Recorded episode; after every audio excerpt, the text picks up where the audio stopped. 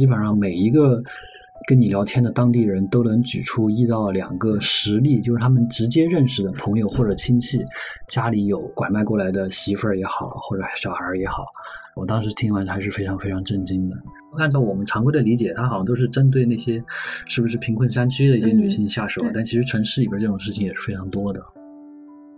他是一直在跟他的孩子讲，就是说妈妈是被拐卖来的，你一定要好好上学，然后你以后要来救妈妈。我采访了一个那个援助律师，也说他不不会主动去联系这样的案例，因为他们的存在是这个女士她噩梦的一部分。其实被拐卖的妇女她离婚也会很难，啊，因为。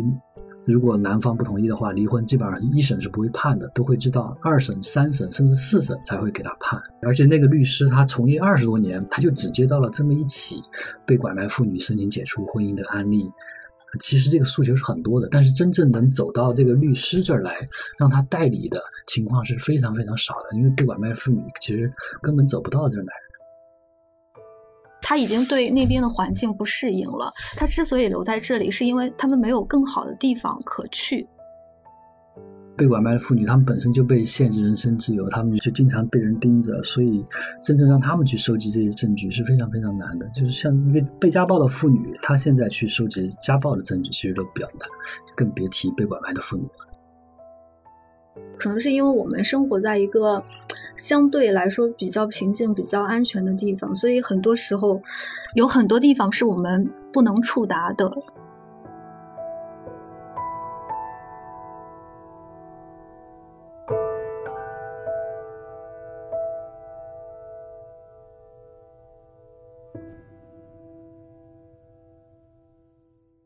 大家好，我是一伟，欢迎来到 Talk 三联。我们每一期会邀请三联生活周刊的记者，用智性与个性的视角讨论正在变化的生活与世界。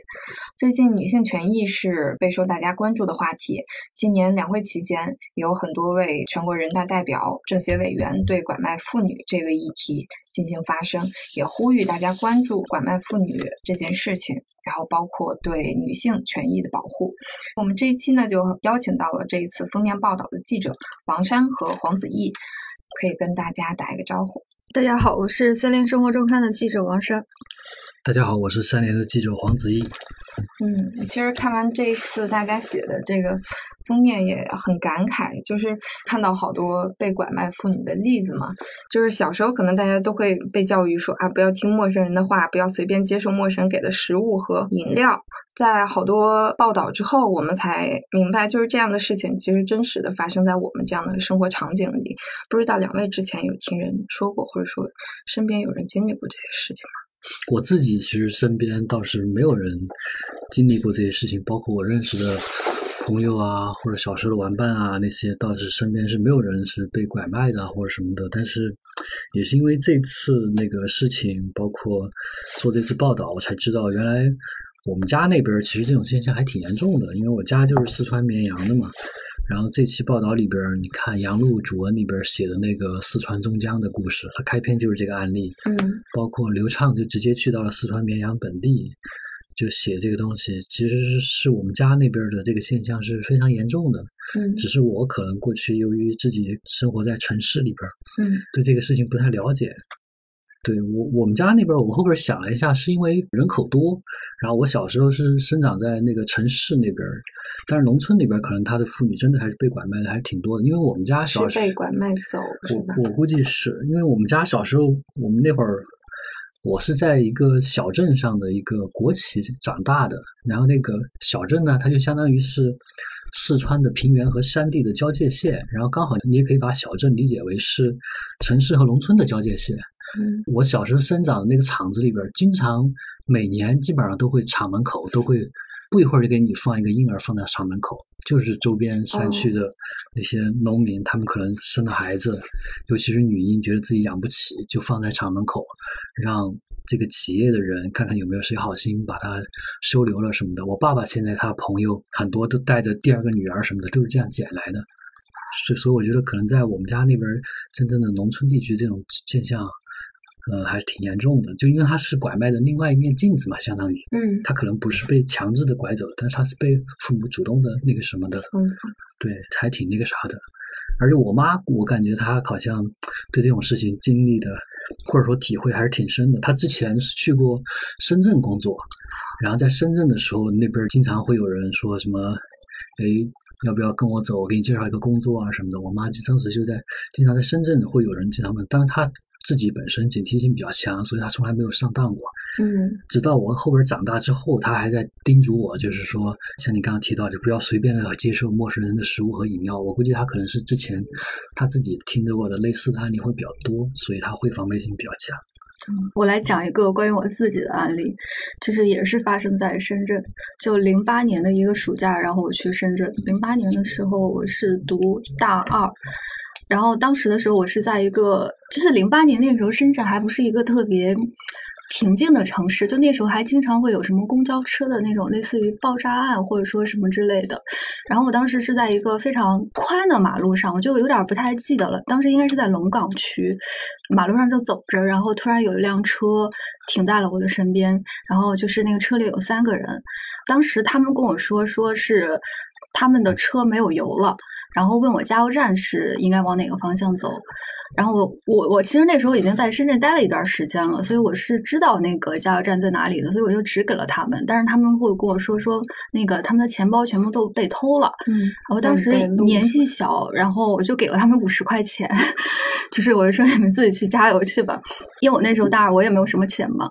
呃，但是呢，他们就极力的说服我，就是说。你给我们带路吧，你上车上来，怎么怎么着？呃，我觉得可能那时候就自己可能就有一点警惕性了。然后我就跟他说，哦，我其实是在那个附近的这个报社工作的。但是零八年的时候，其实那个时候长得很小，就是个子也是小的。他就不相信。呃，我说我是这里的实习生，然后我要不然的话，就是说我带你们去单位去转一圈儿，然后就是要不你们寻求一下媒体的帮助吧。然后这样这个车他才就走的。但是这个事情呢？就是我从来是没有跟这个拐卖妇女，她到最后的话，她可能是被卖到农村，然后被迫的，就是说留在了农村。就是我从来没有把这个事情呃联系在一起。对我那时候比较害怕的是，就我回头看，因为那时候我们那时候还是人人网的时代，就是人人网上他会经常呃有那样的文章，就比如说就是一个人对一个人消失了，但是好多年之后突然在异国他乡的街头。呃，然后那个人被关在笼子里，然后胳膊腿儿都被砍掉了，做展览用。然后他的亲朋好友是通过看他的眼睛认出来他的。然后当时就想，天呐，那那个时候的想法啊，我想，如果我要上了那辆车的话，我可能是不是就是那样的一个结局？但是因为。你其实并没有发生一个严重的后果，你并不会把这个事情特别的放在心上。但是当去做这个题的时候，其实我想，那如果可能会有一个更惨的结局，那就是可能就被拐了那儿，可能但现在大家也成不了同事的那种状态。嗯，天哪，嗯，对，想想 也很神奇。是，千万千万不要上那辆车。对对对，你想想，还是在深圳呢，而且零八年其实距离现在并不是一个远的，嗯，就是零八年，我们认为都是已经一个非常现代的年代了。那个时候，嗯嗯，对对，我记得这次其实也采访了一个学者，他就是执笔那个中国反对拐卖人口计划的人。然后他这个中国反对拐卖人口计划这个计划，相当于是国家一个大纲类的东西，他就是从零八年开始拟定的。然后我就问他，我说，其实从那个最高法中国法律年鉴。披露的每年的那个拐卖人口的立案数量来说，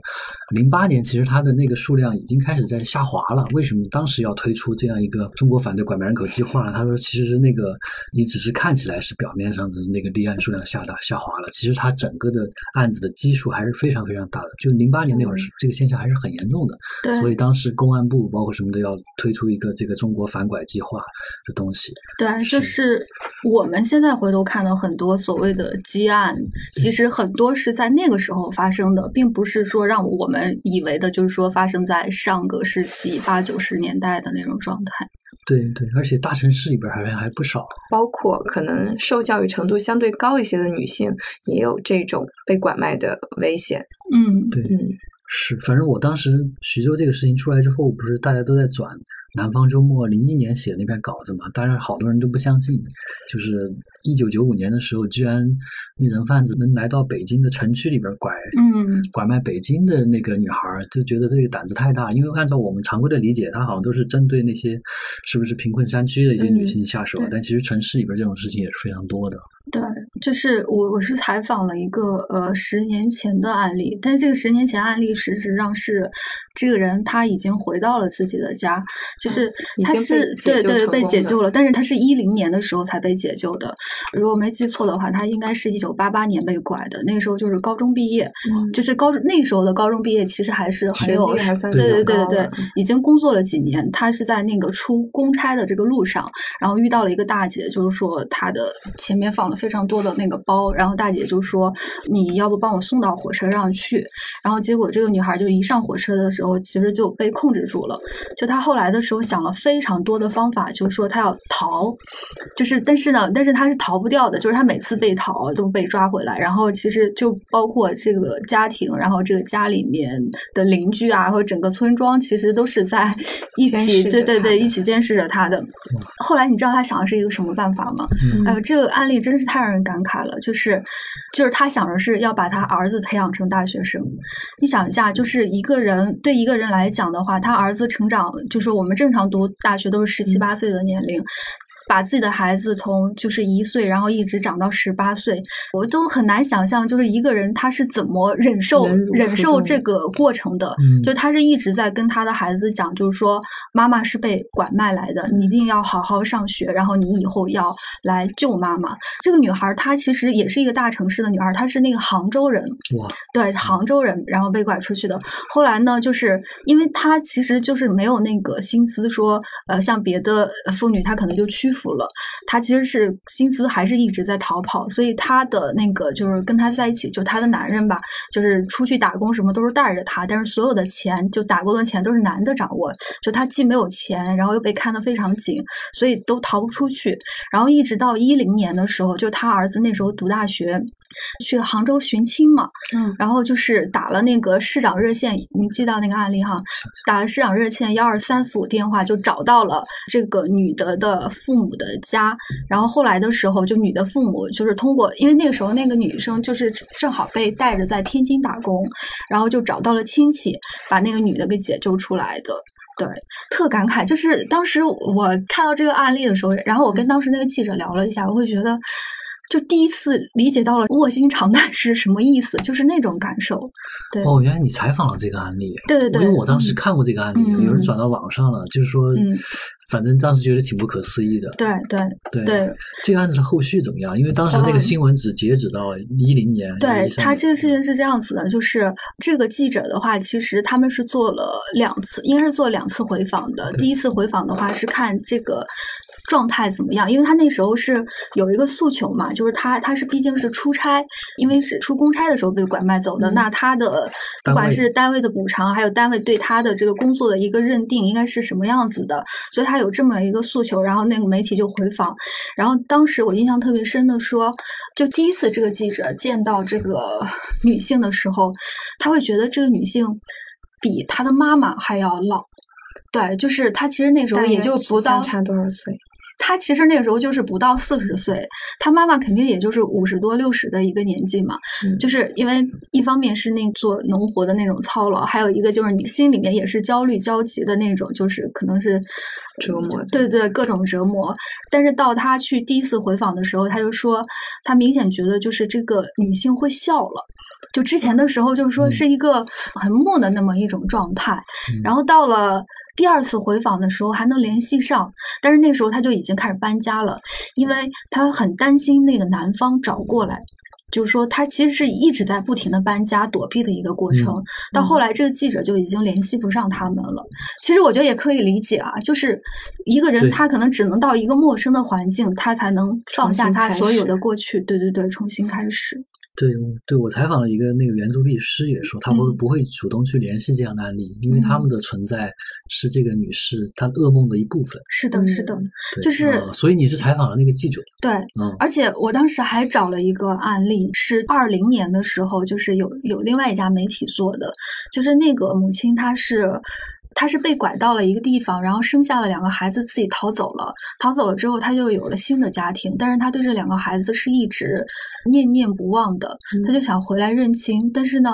他自己又不识字，就最后的话是就是找别人帮助找到了这家媒体，然后所以就出来一个寻亲的故事。就当时我看那个经历非常坎坷，然后我就去找那个媒体要了联系方式，但是你再去打那个电话的话，就是他已经换号了。我觉得其实。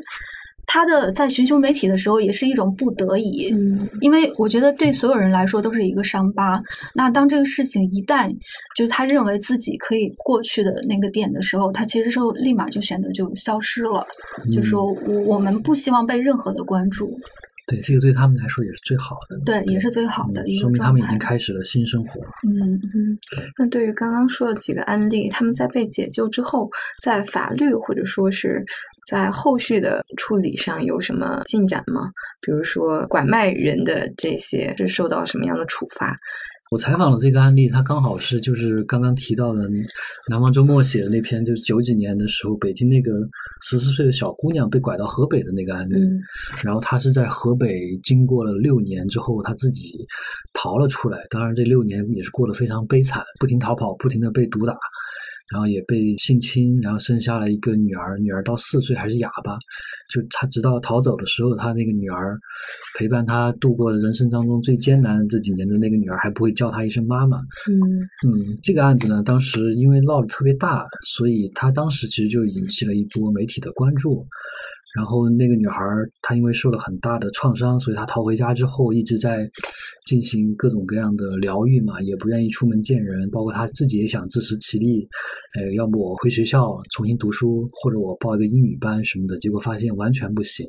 就是她已经完全被甩出了那个正常人的那个生活的轨道。嗯，大概就这样，嗯，失去了反正一年多两年的时候。他爸妈妈才想起来，这个女孩原来的婚姻要给她解除掉。嗯嗯，因为她十四岁被拐，然后六年逃回北京，她才也才二十岁。那她一过了一两年再找到律师，她也才二十一、二十二岁，她还非常年轻，她还她还有那个自己的新生活要过，所以她爸爸妈妈这个时候想起来要去找律师，要去解除跟原来那个买家的那个婚姻，然后就找到了那个。北大妇女法律援助中心，这个当时是其实是中国一个非常有名的机构了。当然后边改名了，也没有挂靠在北大了。然后我采访的那个律师，刚好就是接待了这个案例，啊，这也是他他一直做妇女援助方面的工作，但这么多年来，他只接到了这样一个案例，就被拐卖妇女来求助的案例，就要解除婚姻。然后呢，他就想，因为他当时也知道这个案子嘛，他就知道想肯定要帮这个女孩去解除婚姻。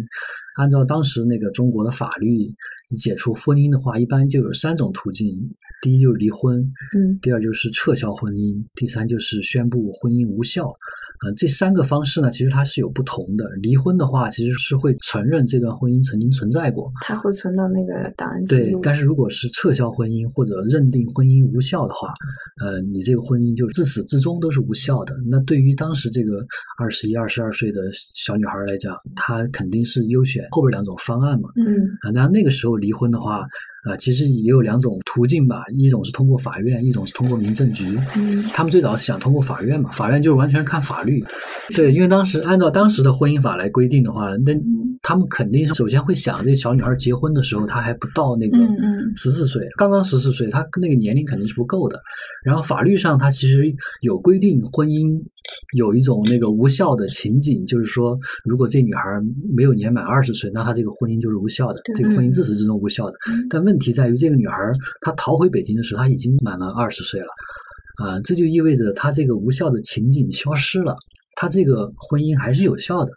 这个其实就难倒了这个律师，然后他又去翻那个婚姻法，那个两千零一年的婚婚姻法，当时其实是规定了啊、有这个被拐卖妇女想要那个解除婚姻的一些条例，比如说他会说，呃，如果是受胁迫结婚的，或者说是被非法限制了人身自由而结婚的，如果是这种情况的女性，她们如果想要撤销婚姻，必须是在她们恢复人身自由一年之内。对哦啊、，其实这个时间就很短。然后你想，可能他刚刚消化这个情绪，对他可能他还没有从原来的那个影响中或者应激障碍中走出来，他就要去提这个离婚，他就完全不做，这个时间太短了，我觉得啊、所以那个律律师当时就看了。从婚姻法的这两条两条规定的情形都走不通。嗯嗯，你你很，而且他也不愿意走离婚这条道路嘛。离因为离婚后边我们也看了很多的案例，其实被拐卖的妇女她离婚也会很难。啊，因为如果男方不同意的话，离婚基本上一审是不会判的，都会知道知道二审、三审甚至四审才会给他判。嗯，而且当时他是只有二十一岁，他还有新生活要过，所以肯定不会考虑离婚。然后他们当时就去找其他的条例，最后找到了一个婚姻登记管理条例。婚姻登记管理条例里边就有一条，就写着说，哎，如果是婚姻登记的这个证件是弄虚作假的话，嗯，那这段婚姻是可以撤销的。当时这个女性她的身份证件什么的都是伪造的，然后去领结婚证对，证。那那肯定是伪造的。嗯，当时反正九十年代那会儿，可能有些地方它这个户籍管理也特别混乱，然后这这里边是很容易从中作假的。当时这个女孩她本名化名叫张小丫，后边就领到一个身份证、户口本，叫她刘小红，这个证件肯定就是假的嘛。后边嗯这个律师就通过这一点就觉得是不是能走这条道路？这条道路就不用走法院了，直接走民政机构，他就直接去了当地。说我们要撤销这个婚姻，然后当地那个官员就像稿子里写的，就觉得很为难，说他说是有这么一条规定，嗯、但是我们从来没有办过，呃，我们也不不敢说行还是不行。那那个律师就怒了，说啊，他才十四岁，他那个证件明显是录的是作假的，他结婚的时候也没到法定年龄，你们当地就得这么给他办了。然后你们今天必须要撤销，因为这个案子当时在全国也有很有影响力嘛，所以当地的民政机构也不敢怠慢，开了会，最后还是在他递出的申请上盖了章，就说这个婚姻是撤销了，撤销了撤销就等于这个婚姻自始至终都无效。嗯嗯，但是这个路径在现在可能走不通了，因为民法典出来之后，离婚、撤销婚姻、认定婚姻无效都得走法院的途径，民政机关是没办法、没有权利做这些事情的。嗯对，而且我查了一下，就比如说刚刚讲的那个婚姻登记管理条例证件弄虚作假的这个事情，这个条例到二零零三年之后它也废止了啊、然后我问那个律师，那这种情况下，如果这个被拐卖的妇女她要通过想走这条路解除婚姻的话，那怎么办？那个律师说，那就只有找其他途径，他也不知道，因为这个条例他二零零三年就那个没效了嘛。后边我查了一下，最高人民法院到了最近几年，其实又颁布了一则司法解释的细则，就是说婚姻弄虚作假的话也是无效的。嗯，但是呢，他们主要是针对的是，因为最近十年中国房价涨得很快嘛，就假结婚、假离婚，哦想买房子，他们主要是针对的是这个，其实并没有针对被拐卖妇女想要解除婚姻的这个东西，所以、嗯所以还是总体讲来还是挺难的。对对，而且那个律师他从业二十多年，他就只接到了这么一起被拐卖妇女申请解除婚姻的案例。其实这个诉求是很多的，但是真正能走到这个律师这儿来，让他代理的情况是非常非常少的，因为被拐卖妇女其实根本走不到这儿来。就是他也没有这样的途径来寻求。对他可能第一没有人身自由嘛，第二你有人身自由的话，他可能也不知道这些知识。对，嗯，对我当时的时候让实习生帮忙查了一下，就是说关于被拐卖妇女的裁判文书网上的一些判例，然后我就看了一下那些判例，就是它其实有一个地方是那个被拐卖这个事情，他们基本上法院这一块是很难给你认定的，就是它不会作为一个你离婚不离婚的一个缘由。然后后来的时候，我就把他找的那些判例的律师的电话都打了一下，就说为什么这个是不能够来解除他们的婚姻的。就是有一个案例，就是我也写在稿子里面，我觉得印象特别深。她是那个女生的话，她是跟她丈夫也结婚了，也不能叫丈夫吧，就她那个男人结婚了很多年了，然后有有孩子，应该是有两个孩子。但是呢，他们有孩子之后，这个女的就一直觉得为了孩子就忍着，但是她又没有办法跟这个男的生活在一起，所以她其实是一直是两地分居的状态。她是外出去打工，然后打工那个赚的钱来养孩子，然后但是到了后面的话，就是说她就开始申请，就找到律师，就是说自己想要离婚，但是那个律师应该也是第一次接这样的案子，嗯。那个律师跟我讲，就是他当时认为这个案子的，就是说打赢的可能性是非常高的。就是第一个就是说这一个人他是被拐的，嗯，对他认为，首先他是被拐的，然后这个女孩结婚的那个结婚证上的时间是非常巧合，就是她二十岁生日，她其实是一个报大了的年纪，给她多报了两岁。然后他提醒法官，就是说你们去调查一下，就是说关于她这个年龄到底是不是真实的。然后第二个的话，就是说是，就是因为我们现在如果是离婚的话，其实看中的很重要的一个点就是夫妻关系是否，就是说是真的是不是已经破裂了。如果确嗯定破裂的话，它其实是离婚的最重要的一个原因。然后另外一点，他觉得能打赢的是，因为他们当时开庭的时候，男方都没有来。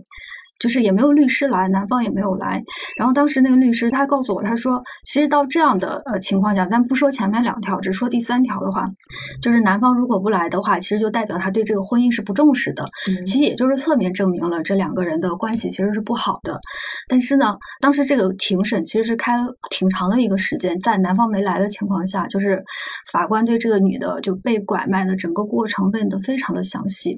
所以两个人。就是那个结束的时候，都是觉得这个婚其实也就是离成了，但是到后面的时候，就是结果出来的时候，就是说判不离，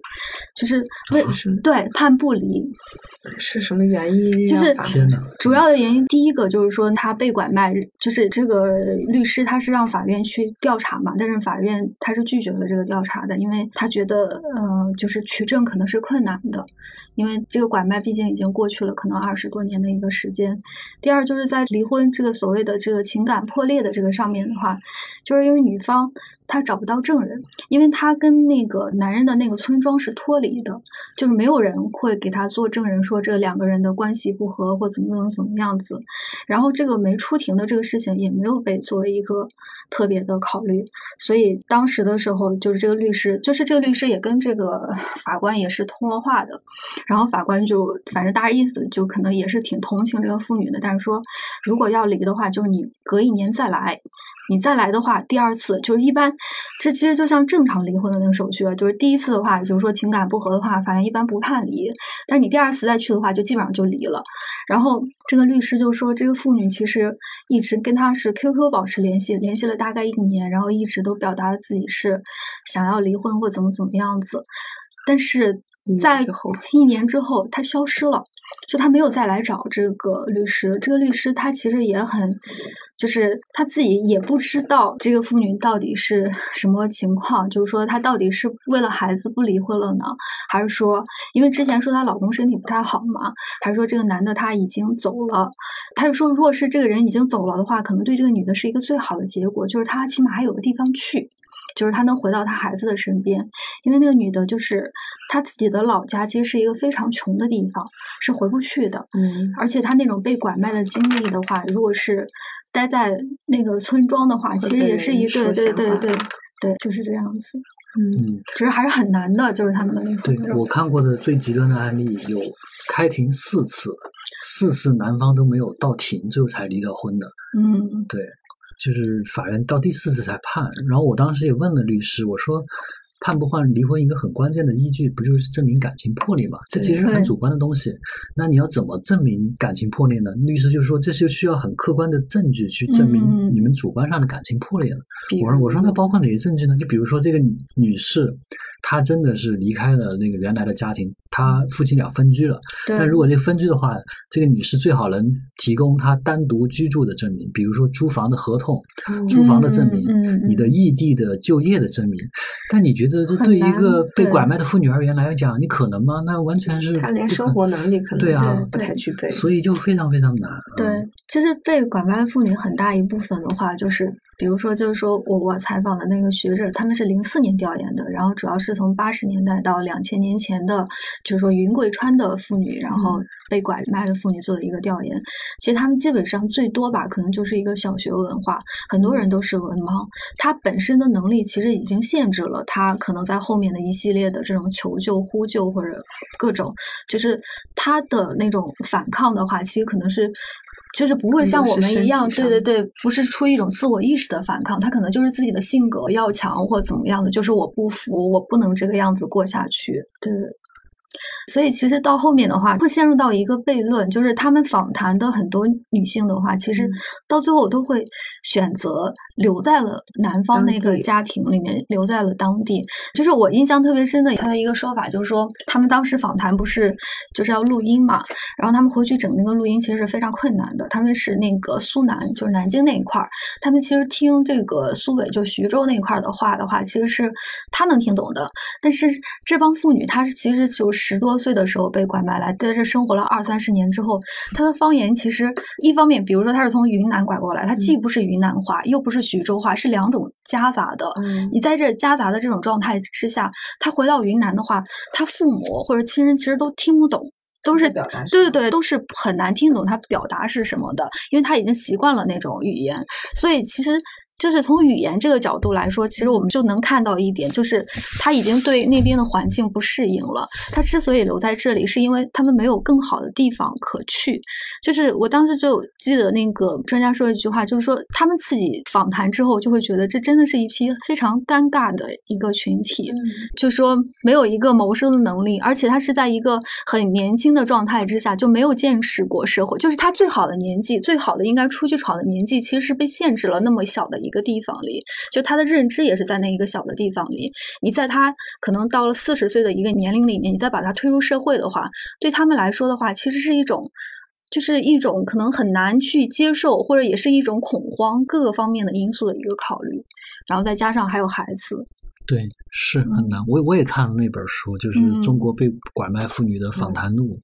看了之后，给我最大的一个印象就是，这些大部分的妇女都是认命的。对，认命了，都是认命的，都认命的。你问他们，我也不知道他们是对学者一种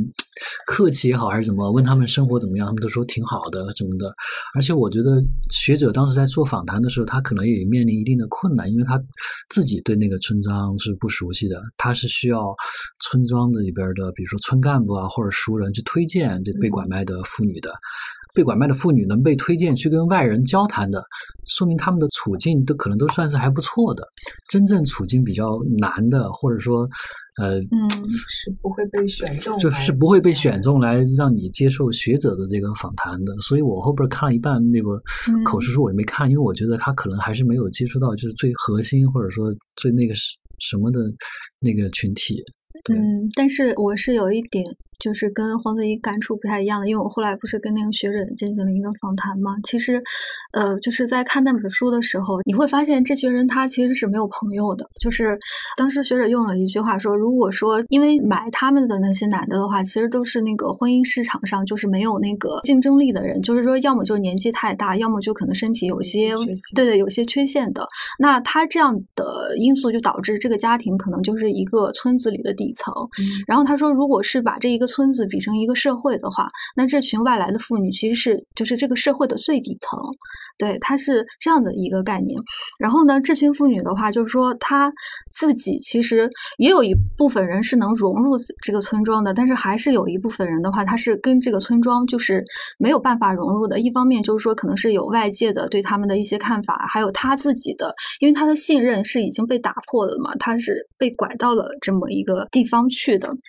他们可能唯一。能够聊天的，就是同村庄里或者是周围周边的人，然后同样被拐的这么一拨人。但对，但是这波人他们从来不会去提，就是在一起的时候从来都不会去提自己是怎么来到这个地方的，因为对他们所有人来说都是一个伤疤，大家都不想接。其实他们的那种所谓的老乡和朋友的关系，只是相对来说比这个村子里的人好一点。所以当那批学者进去的时候，就是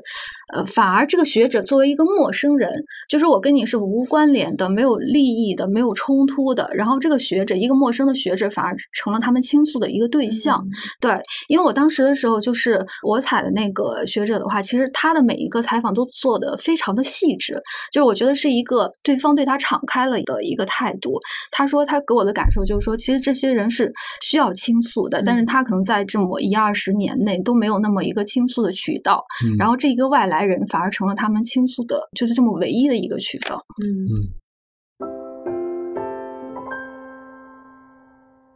好多被拐卖的妇女，她后边其实成了这个链条上的一环。嗯，对对。我有一个印象特别深刻的细节，是我也是我看那本书看出来的。她是有一个妇女，她最好的朋友就是那个把她拐来的那个 女的。嗯对，哦，我当时就觉得好尴尬呀，就是到底生活在是一个什么样的社会？其实我觉得可能是因为我们生活在一个。相对来说比较平静、比较安全的地方，所以很多时候有很多地方是我们不能触达的。有一个观点可能是这个样子的，是我在聊另外一个采访对象的时候那种感受，就是，呃，那个采访对象他是也是从一个村庄里面出来的，但是他后来的时候上了北京的一个大学嘛，就他那个村子的话，他说他当时上大学的时候，他是第一次出他那个县吧，然后怎么样到了他的那个就市里面，然后又怎么坐火车到北京。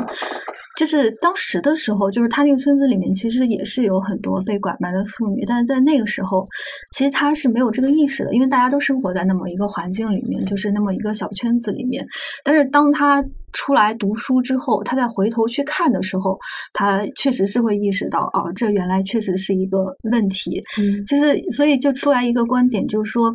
呃，为什么当时没有意识到是问题，现在觉得是一个问题？其实是那时候，他其实很多人其实是知道这个事儿的，但是那时候他是没有能力去理解这个事。但是当他随着他逐渐长大之后，他就可以以一个出离了那个村庄的眼光去来回看这个事情。嗯，我们其实说到侵害。女性的权益嘛，从一个人的人身权利、财产权益，还有就是婚姻家庭权益来看，拐卖、拐骗其实是最严重的一种侵害。那在法律上，对这部分的权益有什么改善的或者说改进的这种方向吗？嗯，其实总体法律上的那个趋势还是从严的。嗯，因为像拐卖罪的话，我们国家规定是。最严可以到死刑，其实是这个是非常严的。你拐卖三个人以上就是十年以上了，其实算是一个在我们国家法律体系的一个比较重的罪。但是目前法学界争议最大的就是买方他那个定罪太低了，就是三年以下，三年以下那个。你在法律上追诉期不够五年，这个其实很容易就过去了。这个问题讲起来就会嗯比较复杂一点。因为之前也是看到，就是很多报道后面有一些人在评论嘛，包括罗翔，他也是提到说，有的时候买一个女人还没有买一只鹦鹉判的重。就是说，嗯，拐卖妇女儿童罪和非法收购国家重点保护的珍稀濒危野生动物。对比来说，可能拐卖人的这种要付出的代价要比野生动物还要小很多。对，这个是因为我后边也问那个刑法学家，我说当时为什么会有类似这样的规定呢？他说，呃，这个跟跟我们国家那个刑法的建立有关。我们国家第一部刑法是一九七九年才建立的，你可以理解为建国前三十年都没有刑法。然后一九七九年建立的时候，那个时候其实中国还是一个非常贫困的国家。嗯。非常贫困的国家，它所以它在立法的时候，它就会把一些涉及财产犯罪类的罪定的特别重，呃，就比如说盗窃，盗窃那个时候都是有死刑的，因为你偷了很多人别人的东西，你侵犯了别人的财产，刑法会认为这是一个罪。但是对于人的人身的权益来讲，可能就定罪会稍微轻一点儿，而且刚好那个时候七十年代开始就有拐卖人口犯罪了。那个时候就可能就没有把这个罪定的那么重，因为他可能比较倾向于去维护一个切实的利益，所以忽视了对人身权益的一个保护，尤其是在涉及婚姻家庭方面的，它会有这个规定。包括后边我们也看，呃，刑法当中是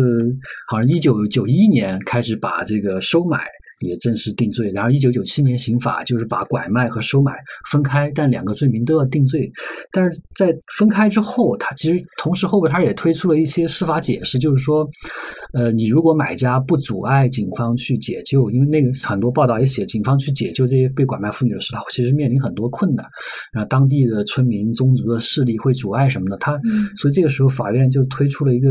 那个细则也好，或者叫司法解释也好，就是说你如果不阻碍这个什么。解救的话，你可以不判你的罪，嗯。嗯，不判你的罪，所以导致了后边在司法实践当中就有很多的那个判例，就是说买家基本上都不会被追究责任，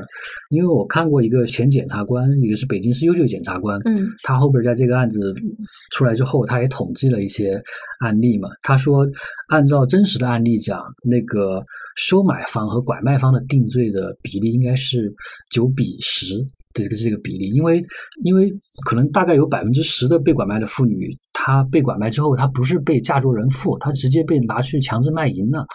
啊、这种其实是没有买家的啊、可能就百分之十是这样，但是剩下百分之九十，他都是是要买来做媳妇儿的，所以收买和拐卖的定罪比例应该大概是九比十，但是在真正的司法实践当中，他们看到的比例大概就是二比十，可能只有百分之十几二十被定罪了。嗯，所以真正的这个买家他的那个收买行为是在司法上被追究是很难的，这个跟还是跟我们过去的那个陈旧的司法观念啊，包括那些过去的一些习俗还是有关系。因为有很多法学家都指出了，就是因为在刑法上咱们对这个买家的量刑不高，所以导致基层在司法实践当中对这个罪名根本就不重视，所以就不追究了。因为你三年以下大家都觉得是个轻罪啊，他又没怎么的样，所以就不追究了。但如果你把这个量刑定的很高的话，那么那个司法界啊或者什么基层执法机构啊，他会不会就是相对来说比较重视这个罪名，或者说买家他会不会意识到这是一个犯罪，会不会从这方面杜绝这个行为？所以刑法界当时就有一场大讨论，就是说要不要把这个收买方的行为那个法定刑给它提高一个量级，至少从三年以下你提高到三年以上嘛，提高到三年以上十年以下，对，而且必须要追究刑事责任，至少达到这个程度嘛。当时就有这样一场辩论，这场辩论也是由罗翔，相当于是他的一篇文章，包括他后边这个视频发起的吧。但是有一个北大的老师他就提出了异议，他说，因为在刑法上，就是收买这个罪名的话，它其实那条例下它有很多的细则，因为你收买的话。它其实很多时候也会包括其他犯罪嘛，就比如说、呃限制人身自由、非法拘禁，甚至侵害、性侵等等。他觉得他说这些罪名其实已经包含在那个收买的这个行为里边了啊、嗯你你一个人你要收买你这个媳妇儿，在她不自愿的情况下，你必然会动用一些强制性的行为来使她屈服。所以考虑到他们会有这些罪行，这些罪行单个拎出来都是重罪了。是的，考虑到有这些罪行，所以你就没必要去提高那个收买的量刑了。嗯，他是出于这样一个逻辑，因为他觉得收买的行为是我后续的这些行为，尤其是强奸涉及传宗接代的一个预备犯，嗯所以他就觉得你没必要提高收买的那个量刑了。嗯嗯，但是真正的司法实践当中，我们可以看到，就是收买方刚刚讲到了，这个收买方被定罪的比例已经很低了，收买方中在被定数罪并罚的比例就更低了。对我采访了一个刑法学家，他看到了一个案例，大概就百分之五到百分之十。啊，因为涉及到各种各样的原因呢，嗯这其中一个关键就是取证很难。就取证很难，因为被拐卖的妇女，她们很多的犯罪都发生在一个私密的空间里边，而且她的犯罪至少到这个被拐卖的妇女她被解救之后，其实她已经发生了很长的时间了。嗯你你取证的话，其实很多时候只有这些妇女的口述啊、口供什么的，你没有实体的证据去定这个罪名，所以说会非常非常的难。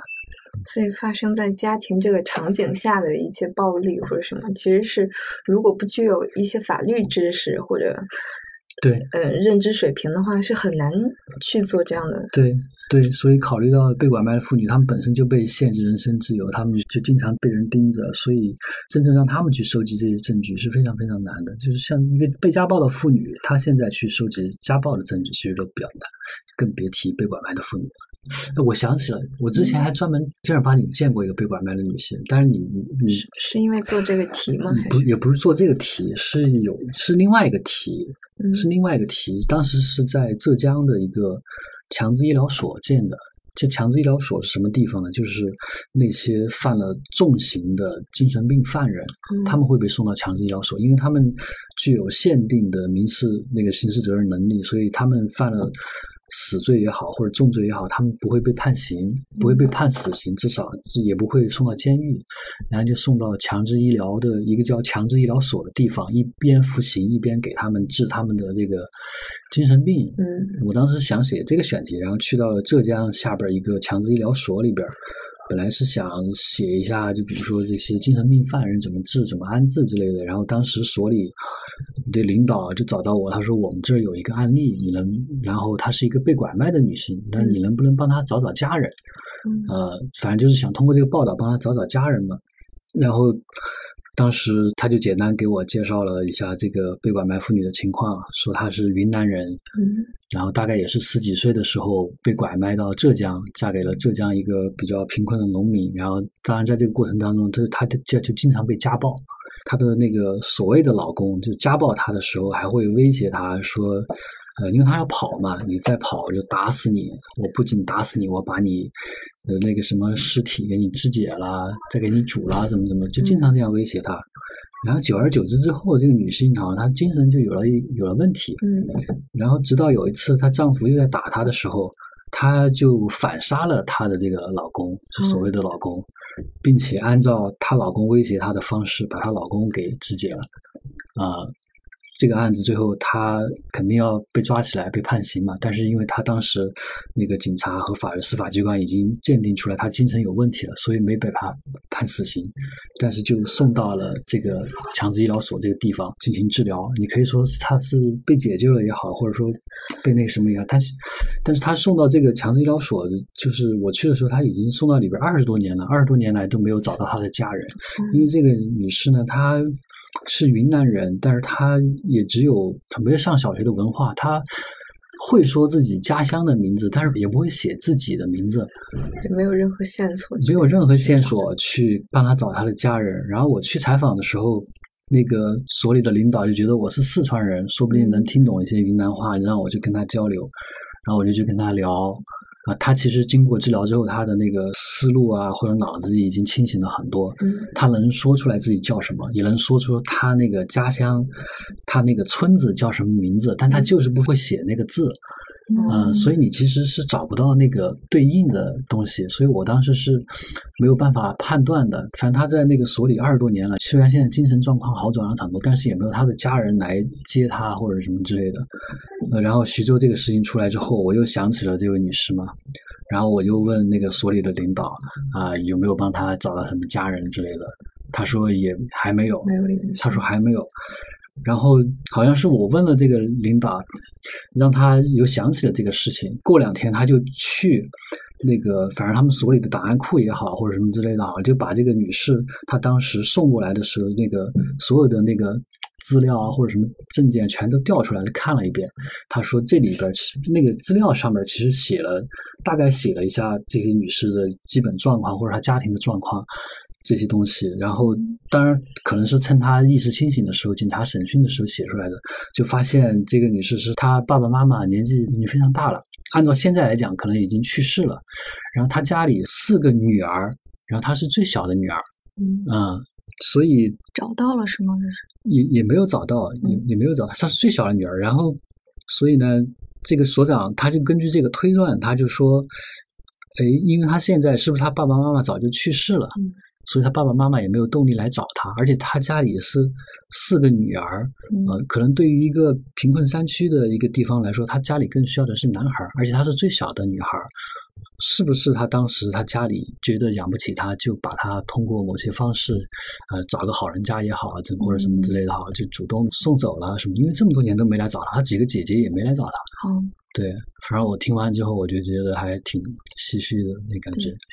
哦，这个的话让我想到彩的一个纪录片导演，就是他当时的时候，他是在山东碰到的这个女孩，然后后来的时候，就是在跟他家庭混熟之后，这个女孩她已经好多年没有回家了。然后这个导演的话，他就跟这个女孩的丈夫就类似于签了保证书，就是我出钱送她回一趟家，然后再把她给带回来。就是他当时讲了一个情节，我印象特别深刻。他是说。因为他那个地方是在山里，就他们下了车之后要翻山，呃，首先是要翻一天的山，能翻到那个女孩的姐姐家，然后再翻一天的山才能翻到她妈妈家。就是快要翻到她姐姐家的时候，就是走那个山道的时候，就那山道都是非常窄的嘛。然后迎面走过来一个妇女，就是当时呃那个人他印象很深刻，但是就是大家要错开走嘛，然后错开走，前面那个女女孩跟这个老妇女错开走了，她也错开走了，但是走到她姐姐家里的时候，她突然发现。就是这个老妇女在那里，然后这时候他才知道这个老年人其实是这个女孩的妈妈。嗯但是呢，但你知道吗？其实他们两个在错开的时候，就是两个人是认出来的，但是两个人都喊不出来，就是因为他们已经分别了将近十年的时间了，就是嗯两个人都觉得不可能。就是他虽然都已经面貌上是认出来，但两个人觉得是不可能的，因为那个女孩她就是被她自己的姐姐，就是以彩礼算是卖出去的。嗯然后他妈妈也是知道这个事情，就他们那个地方其实就在云南一个非常偏僻的地方，它是没有其他的一个生存途径的，对，相当于是把你这个女孩送出去，反而是给了你一个这么生存的这么一个道路。这其实也是那种八九十年代特别贫困的一些地区的一个普遍的现状。是对，为什么徐州那个地方会是拐卖高发区？那个地啊方其实是离我家是比较近的，就虽然我是安徽人，但是我们那个地方是挨着徐州。就徐州自古以来，它就是有一个叫五省通衢的这么一个说法，它就是一个交通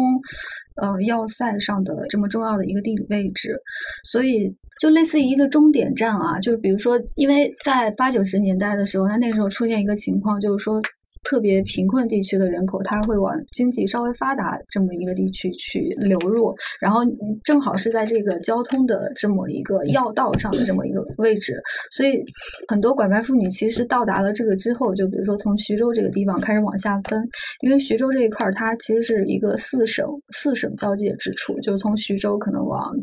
江苏，因为他是江苏的嘛，往河南、往山东、往安徽，对，是这么一个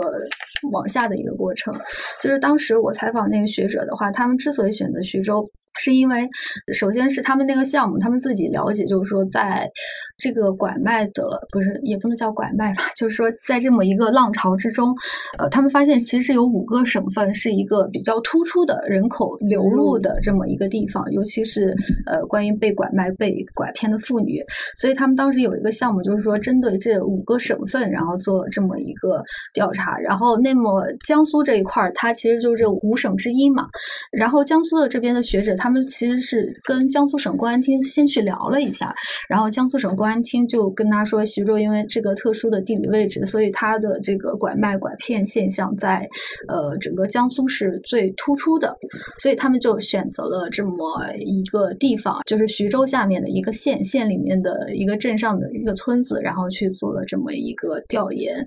但怎么说呢？其实我觉得除了徐州之外，还是有很多其他的地方也是这种地理位置非常的。对，主要就是嗯可能淮海地区为主。其实我这次比较惊讶的一个地方是在于，就是我以前会认为彩礼这个事情，其实是近几年才出现的一个比较严重的现象，就是说结婚，因为现在本来就是男的比例比女生的要多嘛，嗯然后我就以为是有有这个的原因，然后再加上各个方面的原因吧，然后出现了就是比如说像徐州、呃皖北，然后山东南边儿，就反正整个我们在那一块儿区域的话，它的彩礼都是非常高的，大概应该得有个二十万左右吧，差不多，可能有的地方、哦、对。对嗯我一直是以为就是还有那个所谓的光棍，其实是这么几年的一个累积的这么一个问题，但事实上，其实从八十年代开始的时候，其实这种问题就是已经在存在了，但是只是没有像我们现在这么的明显。这这也就说明我们现在其实是处于一个相对比较变动的这么一个时代，它把那个问题给更加的突出化了。对，就我们的现在是其实是在为过去买单，对啊，因为过去可能重男轻女啊或者什么的，导致了很多的问题，导致现在的彩礼什么非常非常高。嗯，嗯，是，对，于那一片其实可以统称淮海地区吧。对对，淮海地区就是、嗯就是有很多地方确实是是那种，就是说家里必须要有一个男孩子，然后如果没有男孩子的话，可能就会觉得立不住啊，或者怎么怎么样子，就就是容易受人欺负的那种。就是还有，其实更多的是从那个传宗接代的那个角度来理解的吧，我觉得是，对，是我嗯。之前做这个采访的时候看了一些判例，嗯。不是刚刚刚讲很多判例嘛，嗯很多就是拐卖而来的女性，她们领领结婚证，其实是要在她们生了孩子之后，啊，就是她们生了孩子之后，男方的家庭才正式承认他们的身份，才给他们真正的上这个证件，啊，所以他们的主要目的其实就是为了传宗接代，嗯嗯，其实是这样。可以借着这个话题讲，因为我后边还不是踩了那个写那个中国反对人口拐卖计划的那个学者嘛，他就给我讲了现在的很多这种新的趋势。其实像这种在社会上你明着拐卖妇女啊，或者什么抢的这种这种例子，现在已经很少。很少。现在出现的是一些亲生父母卖孩子，可能他这个亲生父母他是未婚先孕也好，他没有自己的抚养能力也好。她会在怀孕的时候就把这个孩子通过订单卖出去。现在这个通过网络订单式的这种拐卖犯罪，其实是非常猖獗的。这个其实是一个新的趋势。而且是通过网络的，对于警察来说，他们是更加的难以打击，所以警察方面也觉得反正是挺困难的。反正现在这种主动送养亲生的都挺严重的，而且法律上你没办法认定。法律上，法律上，呃，买家买了，你可以，我可以说我现金交易，我我对他打击，我可以说这是我给的一个什么营养费这之类的，所以其实很难。现在的趋势就是更加的产业化。更加的全链条一点儿，以前可能是，比如说各个人贩子他散兵游泳啊什么的，现在是哦，以前也是产业链，就是一个地方一个地方一个地方那种。